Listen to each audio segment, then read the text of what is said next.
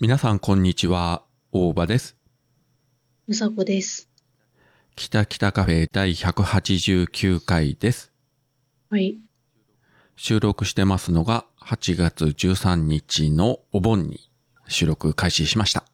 うん。というわけで、ついこの前ですね、あの、こちら私が住んでる九州方面台風6号ですか。うん。来まして、まあ、うん九州に上陸はしなかったんですが、西側の海をずっと北上していって、北九州は暴風警報は出たんですが、幸いあの、大雨警報までは出ずに、まあ雨はうん本当にね、大したことなかったんですけど、うん。あの時宮崎あたりがかなりね、進路から外れてたけど、すごい雨が降って、うん。なんか宮崎、鹿児島とか。ねえ、確か四国の方もね、強い雨雨雲が来てたけど、うん。過ぎ去ると台風一過というか急にまたね、暑くなったと思ったら次の台風が今接近中で、今度は関西方面に向かってね、今7号が来てますけど、ああ、そうらしいね。まあ収録時点での気象情報を見ると、あさって15日の火曜日の午後あたりが大阪近辺に来るみたいなね、進路予報が出てましたけど、うん。ちょうどね、お盆の帰省客の U ターンラッシュの一番のピーク時にぶち当たって、新幹線もとか、おそらく飛行機も止まるでしょうからね。うん。えーさっきニュース見たら早めに、あの、もう家に戻りますとかいう人がいたけど、うん。まあでもこの時期ね、じゃあ新幹線、あの、切符変えようとしても、空いてないでしょうしね、簡単には。うん。ねえ。そうね。一人ならともかくね、あの、子連れで家族4人連れとかなってね、急にあの、2日前に帰りますとかなっても、なかなかね、切符取れんだろうし、うん。この番組聞いていらっしゃる方の中にも影響を受ける方はいると思うんですけれども、そうね。かなり直撃コースで来て、その後日本海に抜けて、ぐーっと東側に回って、北海道方面に行くような、今進路予報が出てますんで、もしかしたら北海道の方もね、被害に遭うかもしれないし。本当よ。なんか、すごいね、ほんと台風は。もう最近の進路はもう右に左にぐにゃぐにゃ曲がるというか、この前の6号もすごかったもんね。す なんかね。ね、沖縄方面から本当は中国の方に行く予定が急に東向きに鋭角に曲がったと思ったら、また西側に鋭角に曲がってさらに北上していってみたいなね、うん。もう全く予測不可能になってるんで、まあ皆様方もね、くれぐれも台風の予報にはね、あの注意をしておいて、急に変わったりしますからね、進路が。ね、本当にね。毎日違うもんね。変わってって。あと中心から逸れたところでも結構この前の6号もそうでしたけど、あの離れた場所に強い雨雲が発生したりするんで、うん。非常にそれがね怖いというか、うん。うちの方恐れてるから大丈夫だろうと思ったらね、ものすごい豪雨が来て被害が出たっていうのもありますし、くれぐれも要注意ということで。うん。はい。話変わるんですけど、つい30分ぐらい前にですね、うん。あの、うちの妻に、うん今日、もうすぐしたら収録始まるかって一応声かけたんですよ。まあ、急に部屋にね、入ってこないようにということで。そしたら、え日曜日の夜に？えもしかしたらまた、桃屋のおっさんと喋ってるの？みたいな。うん、なんかあの人、私がポッドキャストの収録をっていうと、常におっさんと喋ってるような。違うでしょ。月に1回しか喋ってませんと。ということを何度も言ってるけど、常にあの人の頭の中には。旦那のポッドキャストの収録イコール桃屋のおっさんとというね、なんか図式が出来上がってるようで、何なんですかね？はい、どうも、桃屋です。これでなんかあの BL 系の妄想でも入り出したらもう恐ろしいものがありますけどいね。やー、怖いね。怖いね。言ったこっちが怖くなってきたわ、今。まあ、おそらくあの、リアル桃屋のおっさんは今頃ね、多分、あの、飲んだくれてるんじゃないかと思うんですけどね。お盆休みで。だね。うん。おそらくは。はい。うん。まあ、いやいや、おっさんじゃないっすよって言ったら、あ、そっか、うさこちゃんとやね、と、ついにちゃん付けになりましたよ。あ、やったね。奥さん 奥さんい聞いてますか？言っときます。聞いてるよって言ったら、あれだね。怖いね。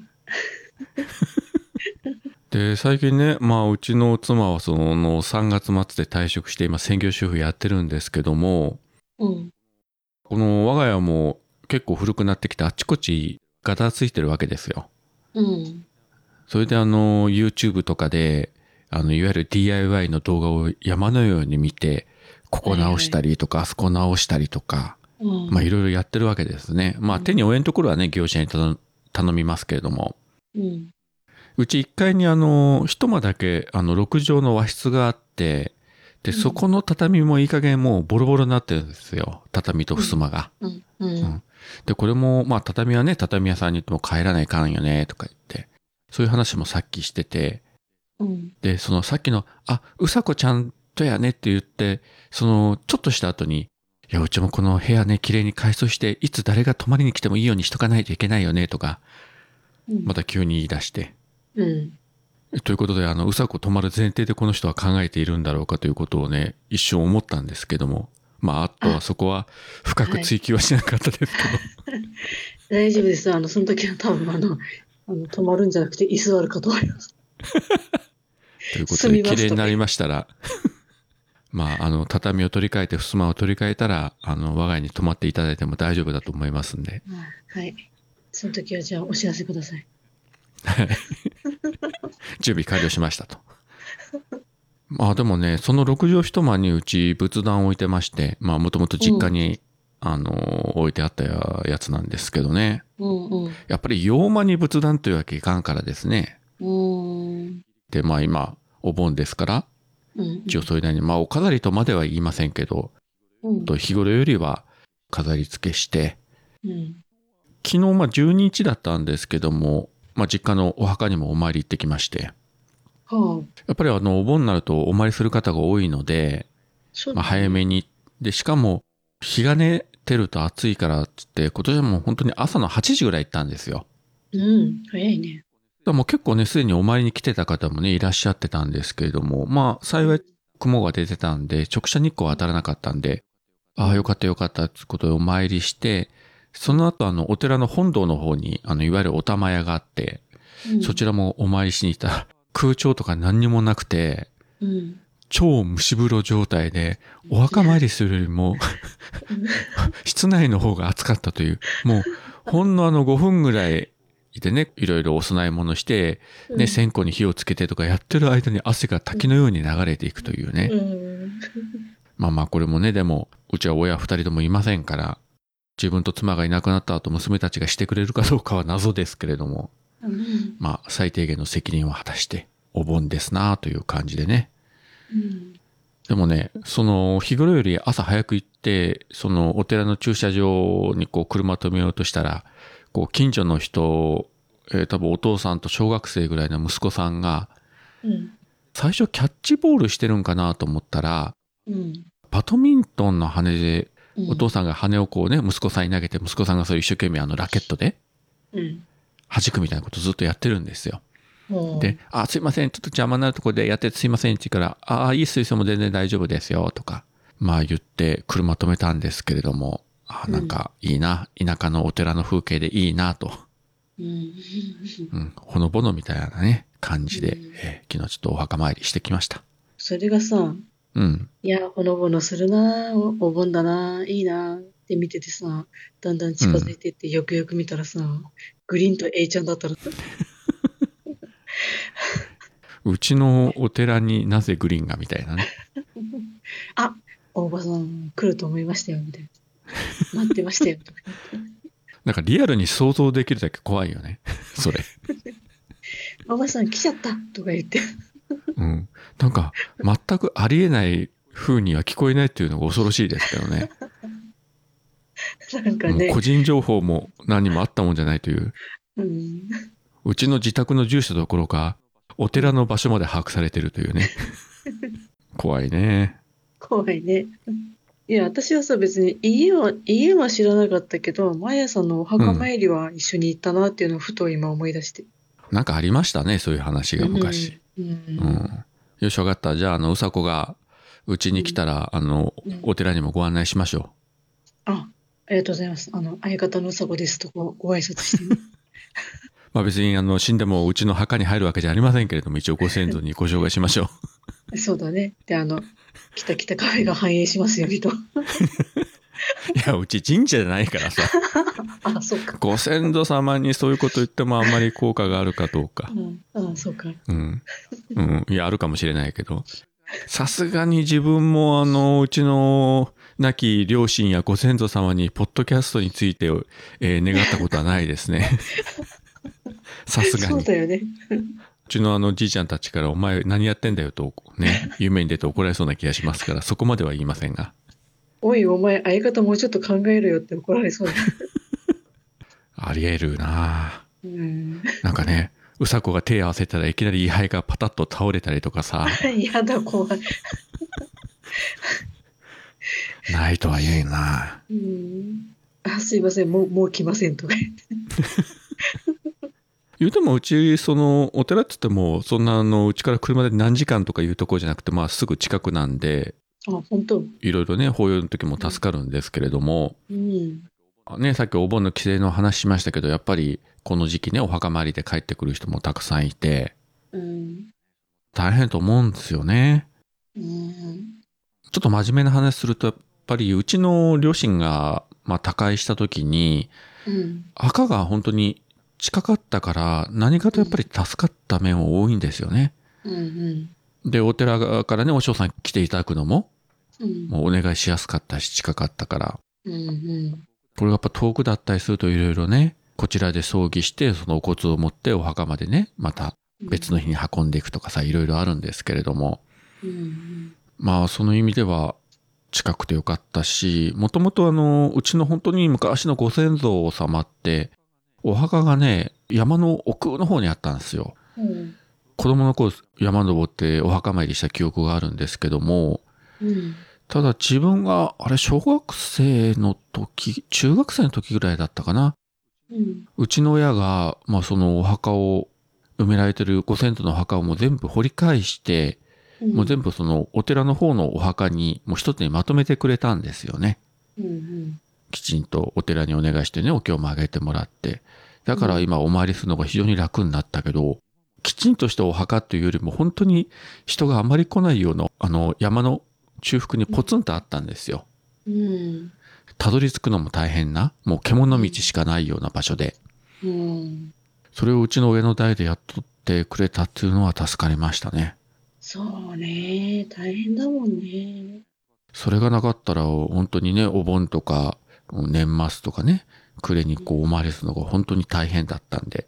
うん。まあそんなにね、うちも、そんなその信仰心が熱いわけでもないし、まあごくごく普通の仏教ですけれども、うん。やっぱり最低限のことはね、しないといけないんで、そうね。なかなかね、このお盆になるといろいろそういうことをふと思っちゃうわけですよ。うん。若い頃はね、あの、親がそういうことしてたから、もう何も考えてなかったけど、うん。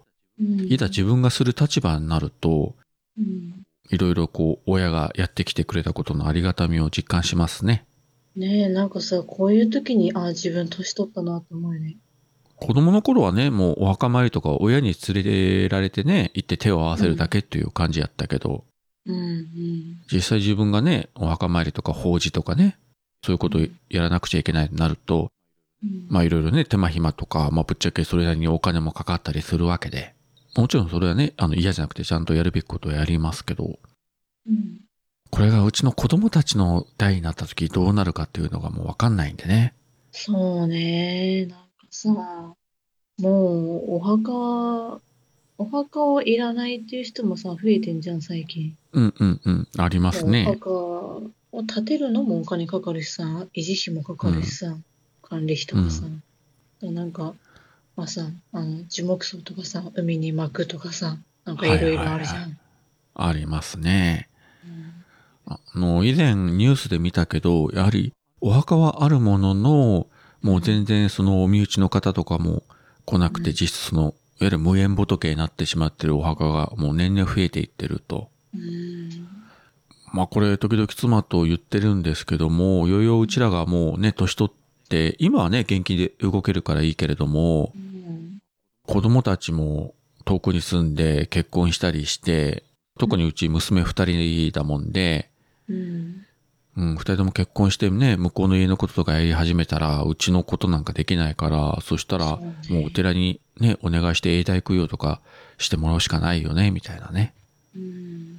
うん、こともね、ちょっと話はしてるんですけどね。まあ、ただ、それをお願いした時にね、本当に費用面がどうなるかという問題もあるんですけど、うん。うちらがやるのはいいけども、うちの子供たちに、もうあんまり大きい負担をかけてもなというね。うん。年々、あの、下の代になればなるほど、ほら、親戚付き合いとかいうのもだんだんね、昔ほどはないし、ないね。娘たちから見ればね、うちの両親とか、あの、妻の方の両親、おじいちゃんおばあちゃんのことはちゃんとね、あの、覚えてるけど、もうその上の代とかもう全然わかんないし、うん。なかなか今後は難しいこともあるかなというふうな、そのこともね、やっぱり考えてしまうのは年取ったせいですよね。そうね。なんかさ、なんかさ、まあこう、親とかさ、親戚がこう、ね、そう、お墓だのなんだのとかさ、うん。そうなんか、本当に、なんていうの、地味な話？対して、子供から見れば面白くない話をさ、ずっとなんか永遠してたのを聞いてるじゃん。なんとなく聞いててさ、うん。自分はこんな大人にならねえじゃないけど、なんか、うん何言ってんだ、この人たちみたいな感じで話を聞いてたけど、別にしたくてしてるわけじゃないけど、自然と出てくるよね、そういう話って。そうね。うん。なんか不思議と思う。自分自身の後始末をやっぱり考えないといけなくなってきたからね。私はね、もう決めてんだよね。何、どうしたいかって。ほうほう。あの、それぞれいろんな家庭の事情とかもね、あるから、ね、やり方も全然違うと思うんですけど、うん。ある程度年取ったらぼちぼちとね、考えて、あと身の回りの片付けとかね、うん。まあ自分も元気なうちにいろいろこう、身辺整理とかね、もう少しずつ片付けていこうかなとか、本当。読まないだろう本とかをね、もう処分するとか、うん。ある程度片付ける。要するに自分でしかわからないものっていうのはやっぱいろいろあるからね。うん。ほら。まあ変な話、うん、このポッドキャストはね、うん。まあ別に急に自分がいなくなったとして、まあ更新はできなくなるけれども、まあある程度データはそのままね、聞こうと思う人には聞けるものであるし、うん。まあそのまま放置しておいても別に、あの、うちはサーバー借りてるわけじゃないんで、うん。特にね、何の問題もなく、まあしばらくは聞けるでしょうし、いいんですけれども、うんうん、ただ、ね、こう家に、自分の部屋にある本とか漫画とかさ、うん。そういうのはね、もう、やっぱり自分が元気なうちに片付けておきたいし、うん。まあいろいろその他もろもろのね、えー、ものが、だんだん部屋には溢れてるんでね。身の回りのものはまあ自分で、ね、整理してもらって、で、まあその時はもう亡くなった時のことはもう私に任せてくれれば、あのね、徳松さんじゃないけど、お葬儀に行ってね、ちょっとうん。配信しながらね、収録しながらね、参加するっていうね。絶対怒られそう、もう。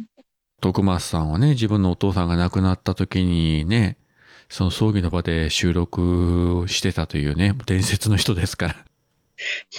そんなの私がしたらもう絶対怒られるじゃん。あの、これ前にもね、何回か言ってますけど、あの、お母さんの綾候補がね、入院した、えーもうだいぶね、もう危うくなってきた時に、自分病院にね、お見舞いに連れて行ってもらって、うん。病室4人部屋だったけど、病室行って、あ、お久しぶりですって綾候補と話したら、徳松さん普通にスマホを目の前に置いて録音ボタンポチッと押してましたからね。えーそれはあの、今もまだ配信されてると思いますけど、あのーなんであの時放送局の中で、あの、うんマグロでポンというね、非常にあの、ふざけたタイトルの番組があるんですけれども、うん。そこの中でその音声は今も残ってると思いますんで、まあ聞いていただいてもいいと思うんですけれども、うんまあそれであの、録音する徳松さんも徳松さんだけど、平然と喋ってる綾候補も綾候補だなと思いましたよ、その時に。すげえ親子だなと。いや、さすが親子だよ。本当にあの、綾候補が亡くなる4ヶ月ぐらい前のことだったんですけどね。うん。なんかもう、後にも先にも、うん、なんかすごい経験させてもらったなと思いましたね、その時は。うん。お見舞いに行った時の本当に数週間前にうちの母が他界したんですけど、うん。自分のことを思い起こして、母のとこに誰かお見舞いに来た時にスマホを普通に置いて録音ボタンポチッと押せるかなと思うと絶対できないだろうなと。それをやれる徳増親子はすげえなというふうにね。うん。いいか悪いかはまあ別にしても、すごいなと思いましたよ。うん。まあそれを受け入れて普通に喋ってる自分もどうかなと思いましたけどね。うん。え、今収録していいんですかとかいうこともなく普通に喋ってる自分も自分ですが、これがやっぱりあの、ポッドキャスターの業の深さですね。いや、本当だよね。ね。普通はね、止めるよ。ダメじゃないですか、徳松さん、こんな時に録音したらとか。一般人は止めますけど、うん。内心驚きつつも普通に喋ってる自分が怖いです。うん。そんなこともありました。ね、懐かしいね。まあ、半ばね、こうやって笑って言えるようになったっていうのもね、まあ、時間も経過したことがあるんですけれども、うん。まあ、いろいろね、まあ、お盆ということで、いろいろそういうことも、えー思い出すことがありますが、皆様方もね、まあ、このお盆の間、ご先祖様のこととかをね、あるいは亡くなったご家族のことを少しね、えー思い出して、ね、いただくともいいんじゃないでしょうか。はい。クマジャックインレーベルプロデュース。オルネポ10周年記念シングル「Want You Baby」2023年8月7日月曜日。ダウンロードスタート。300円握りしめて買ってくださ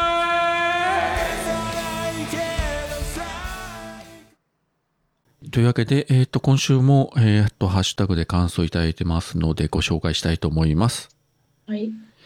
えーっと、まずは、えー、ワブンさんから、あの、前回のワブンさんのハッシュタグの話の中で、うん。宇宙話の上にうちの番組がっていう話をね、うんうん。して、ちょっとやばいんじゃないかみたいなことをね、いろいろ、えー喋ってまして、本当にあの、自分の器の小ささがよくわかるんですけれども、人気番組には徹底的に弱いというね。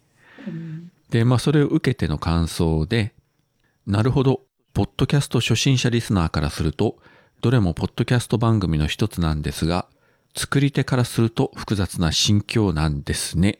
といただきました。ありがとうございます。ありがとうございます。まあでもね、あの、半ばネタとして言ってますんで、そんなにあの、真剣に困ってるわけじゃないんで、そこはあの、ご心配なく、そうそうそうそう。はい。ネタなので。ネタなので。でも、あの、人気番組にはすり寄っていきたいとは思っております。そうだね。うん。小判ザメだからね。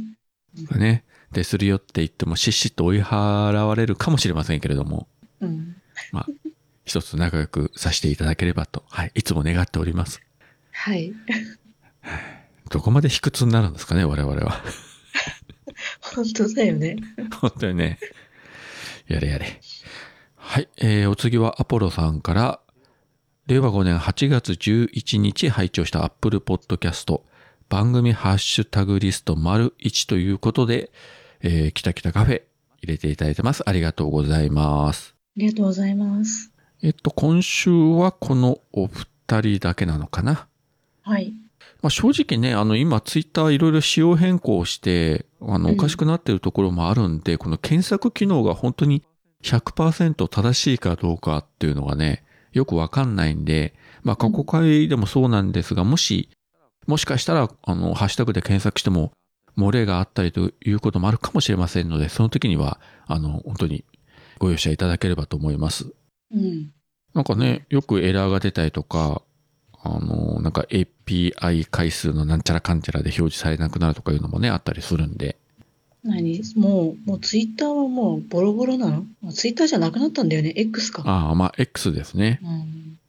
あの、ツイッターと言いかけて、あ、いや、X ですけどとかね、言ってる番組さんがありましたけど。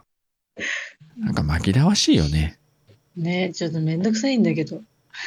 ねえ。X がね、まあ元ツイッターが、またこの後もいろいろ仕様変更していくみたいですけどね。なんか音声通話とかいろいろ機能をどんどん増やしていくみたいな。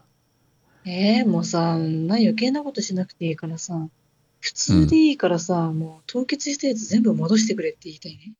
この前試しで、凍結解除の申し立て今したらどうなるかなと思って送ってみたんですよ。うん。えー3秒後ぐらいに返信来ましたね。はいや。早っと思う。もう完全にあのね、もう機械任せでやってるなっていうのがよくわかりましたよ。そうだね。もう、もう構ってられんみたいな。そうそうそう。もうそういうとこじゃねえよみたいなね。うんあの、末尾にサンキューと書いてあるあの、ふざけたメールが速攻来ましたんで。何がサンキューだいというね。なんで、自分は最近あの、この前始まったあの、スレッズの方でもずっといろいろつぶやいてますんで、あ、本当？まあ、スレッズもまだまだ、あの、改善中で、先日ようやくね、あの、フォローしてる人だけのタイムラインがこう、選択制で見れるようになったんで、だいぶ使いやすくなったんですが、うん。一応あの、公式発表では、まあ、数週間以内に、えっ、と、検索機能の強化。今、あの、フォロワーしか検索できないんですね。うんだから、いわゆるその、ハッシュタグとか単語の検索ができないんですが、それを数週間以内に実装して、あと、えっと、アプリからしかできないのも、あの、パソコンから使えるようにするというのが発表されてるんで、そうすると、なお一層使いやすくなるのかなと。基本的には大体ツイッターと同じような、いいねとかリツイートとか、引用リツイートとかは今でもできるんですけどね。うん。あの、自分と同じように統計された藤崎成美さんとか、うんこっち来てますし、あと、うんまあ、マーヤさんとかね、ゆいまるさんとか、結構知り合いの方も今、こちら使ってる方もいらっしゃるんで、まあ、多少ね、やりとりはさせていただいておりますけれども。なるほどね。ツイッターからマストドンへ、マストドンからスレッズへみたいスレッズの方が知ってる人が多いっていうのはね。もともと、あの、インスタの方とリンクしてるっていうか、インスタがベースになってるんで、うん。うんポッドキャスト以外のリアルの友達も何人かね、あの、フォローしてくれたりしてますけども、おーなるほどね。まあ、よろしければ、あの、スレッズの方で、あの、大場で検索していただくと出てきますんで、アイコンは、あの、以前と同じあの猫のアイコン使ってますんで、はい。うん。まあ、そちらもフォローしていただくと、まあ、今までツイッターでやってるようなことをずっといろいろ書いておりますんで、よければ、うんはい。ポチッとしていただければありがたいです。はい。まあ、そんな感じの、えっ、と、お盆の収録なんですけれども、うん。大体自分的にはこんな感じだったんですが、うさこの方はと、あ、そう、聞くの忘れてました。うん。相変わらずパンの耳は継続中ですか？もちろん。はい。はい。よどみない。うんよどみない回答だ。うん。即答。やっぱりあの、この前話にあったけども、炊飯器はプレゼントしますか？ああ、そうね。どうだろうね。使ってる炊飯器？使ってない。ダメじゃん。いや、でも、あの、炊飯器、炊飯器レシピっていうのがあるじゃん。炊飯器でさ、うんうん。まあ、ケーキとかも作れるし、まあ、パンとかね。うん。だかうんらカレーライスとかさ、煮物もできたりするじゃん。まあ基本的にはね、鍋と作りは同じなんで。うん。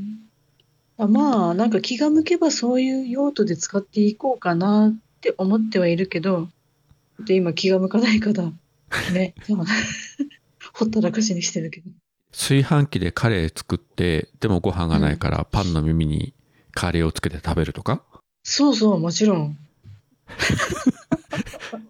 それは本当に炊飯器としてのアイデンティティはどこにあるんだろうって気がしますけどね、それ。いや、そして、もしくは、あれだよ、なんか、うん。あの、まあ、あの、何、IH はあるからさ、うんそ。れでさ、うどん茹でればさ、カレーうどんできんじゃんね。いや、確かにできるけどさ。いや、そこまでするんだったら、IH の方でカレー作って炊飯器でご飯炊けばいいんじゃない？あ確かに。あ確かに。わわざわざ IH があるのに、わざわざなぜ炊飯器でカレーを作るのかっていうのが謎ですけれども。あ確かに、そう言われてみればそうだね。うん、まあ、せめてパンとかケーキをね、作るならわかりますが。あなるほど。今、その発想なかったわ、全然。いや、普通はそう発想するでしょ、普通は。そう発想してないことに今自分はマジでビビりました。いや、私も言われて、あそうだと思ったね。あご飯炊けんじゃんと思った。まあ、たまにはね、うん。炊きましょうたまには。そうだね。はい。うん。いやパンの耳もいいですけど。うん。わかった。まあ、うんあまあ、ご飯のおかずにパンの耳でも構いませんので。うん。いや、それでさ、あの、はいちょっと言うと、あの、うん。あまあ、やっぱりさ、あの、まあ、万年ダイエットなんですよ、私ね。まあ、ダイエットは。はい何かしらやってんだけど、うん。やっぱりさ、ご飯は腹持ちもいいしさ、やっぱりパンよりはいいじゃん。うん。やっぱさ、バターとか油とか使うからパンってやっぱ太るんだよね。うんうん。ご飯に比べるとさ。まあね。はい。うん。でもパンの耳生活じゃん、今。うん。でまあそれこそね、じゃあ普通にご飯炊けよって話なんだけど、私さ、あの最近あのちょっとポチったものがあって、はい。うん、あのインスタを見てたらさ、こう広告が流れてくるわけですよ。うん。で、それをね、見てたらさ、なんかさ、飲むだけで痩せるとかさ、いうのがあるのよ。それで痩せたら誰も苦労しないよね。で、まあちょっと一回お試しだからと思ってさ、なんか最初のお試しは安くなるとかいうやつあるじゃん。うんうんうん。ね、2回目以降は普通だけどって。で、それを、まあ1回だけ試してみようと思ってちょっとポチって、で、これでちょっと頑張ってみようって。で本当に痩せるのかちょっとやってみようと思って。で、ポチった後に、よしよしと思って、あとは届くの待つだけだと思って、またちょっとインスタ見てたら、なんかうんあるものが目に留まってさ、まあ前から目に留まってたんだけど、んなことあるかいなと思って気にしてなかったんだ。で気にしてなかったんだけど、初回1回500円みたいな感じでさ、安いわけよ。で、それもさ、なんか、なんか飲む、飲むだけで痩せるとかさ、美容にいいとかさ、500円か、500円ならいいかなとか思ってさ、ちょっとポチってさ、同じ日にこう、痩せる、ね、痩せるコーヒーとポチってね、痩せる美容にいいものを買ってさ、で、今コーヒー飲んでんだよ、それでも。あ、そうなの？うん。パンとコーヒーとね。うん。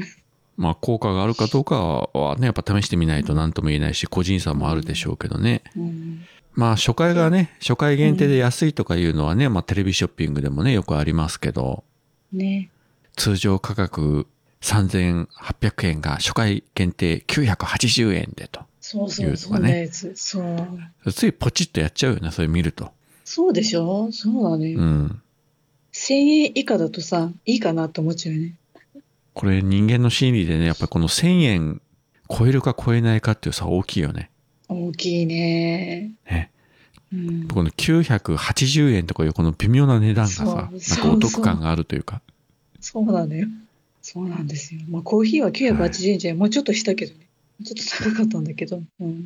果たしてね、効果があるかどうかはいずれ、うん。うさこの口から報告があるか、まあ報告がなければダメだったということで。そうだね。でさ、そう、あの、まあコーヒーね、届いてさ、ウキウキしてさ、まあ効果出るか知らんけどやってみようと思って。で、またうんさ、うん。こう毎日毎日何かしらこう見てるわけですよ。はいはい。でさ、この間ね、あの、まあ、これもさ、前からちょっと目についてたんだけど、うん。んなことあるかいなと思って見逃してたんだけど、うん。やっぱね、え、ちょっとなんかこの、この波に、ポチった波に乗って、ちょっとこれやってみようかしらと思ってさ、んうん飲むと痩せる漢方みたいなのさ、ちょっとポチってみてさ、なんかポチポチしすぎのような気がしますけど、大丈夫ですか？で、これで終わり、これで終わりって自分に言い聞かせて、ポチったね、うん。漢方ね。とりあえずこの3つでと思って。もうなんか、それってほら、アルコール依存症の人がさ、これが最後の一杯でとか言ってて、ついつい何杯も飲むという、なんかそのパターンによく似てる気がしますが。大丈夫っすか？うんうん。もう、もうポチんないよ。もう大丈夫。うん。うん。はい。まあ皆様方もね、この後、うさこがどういう結末を迎えるのかっていうのは、うすうす想像がつくと思いますけれども。まあこれもあの、反面教師と思いまして、そうだね。いつかの回でまた事後報告がね、まあはいできればいいかなと。まあはい。そこはまさにね、身を挺して、うん。財布が軽くなっても頑張ったうん。成果を皆様に、えー報告してくれると思いますんで、そうだね。人生ネタだからね。まあまあどっちにこれもいいんですよ。痩せりゃ痩せたでね、ラッキーだし、そうなのよ。痩せなかったら痩せなかったでね、うん。うん。まあそれはそれで人生で起こること全てがポッドキャストのネタになりますんで、はい。皆様方も、えー報告を期待してお待ちいただければと思います。はい。はい。そんなこんなで、今回はよろしいですかね。はい、いいです。さあというわけで、えー今週もここまでお聞きいただきありがとうございました。ありがとうございました。それでは皆さん、さようなら。さよなら。